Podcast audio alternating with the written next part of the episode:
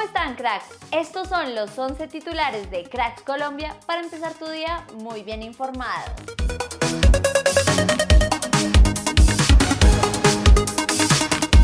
Oscar Cortés, una de las figuras de nuestra Sele Sub-20, habló con Gol Caracol sobre lo que será el partido ante Brasil. Contra Brasil tuvimos un buen partido, pero creo que este jueves será otro partido. Tenemos que trabajarlo, pensarlo bien y dar lo mejor de nosotros. Tenemos que ir a buscar la victoria porque la necesitamos. Se confirmaron los horarios de la fecha final del hexagonal. Colombia versus Venezuela y Ecuador versus Paraguay se jugarán este domingo a las 4 pm, mientras que Brasil versus Uruguay se jugará a las 6.30 pm. Hoy se juega el partido de ida de la Superliga entre Pereira y Nacional en el Hernán Ramírez Villegas a las 8 pm.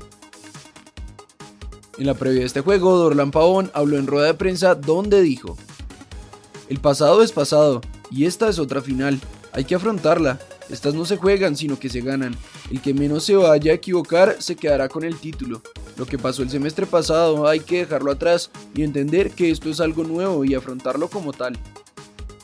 Por el lado del Pereira, su director técnico Alejandro Restrepo dijo, es una nueva final y vamos a ver un Deportivo Pereira que se está acostumbrando a jugarlas. Lo que queremos transmitir es de un equipo altamente competitivo. Creo que tenemos las capacidades de hacer un partido alto de nivel, con todos los condimentos que hay para una final, para que nosotros sigamos creciendo y buscar ganar un partido que nos dé un nuevo título. James y sus compañeros del Olympiacos acompañaron a la Fundación El Pida que trata a niños con cáncer. El club y la fundación destacaron su presencia en redes sociales.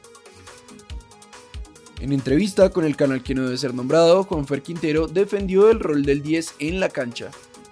Hay un estigma hoy en día con el 10 y están sin darse cuenta sacándolo. Están sacando cada vez más el talento, se están enfocando más en números y realmente los números son estadísticas, no es talento, no es el fútbol nato puro. Alfredo Morelos, que termina contrato con el Rangers a final de temporada y que no ha renovado con el club escocés, habría rechazado la oferta de jugar con el Sport de Turquía.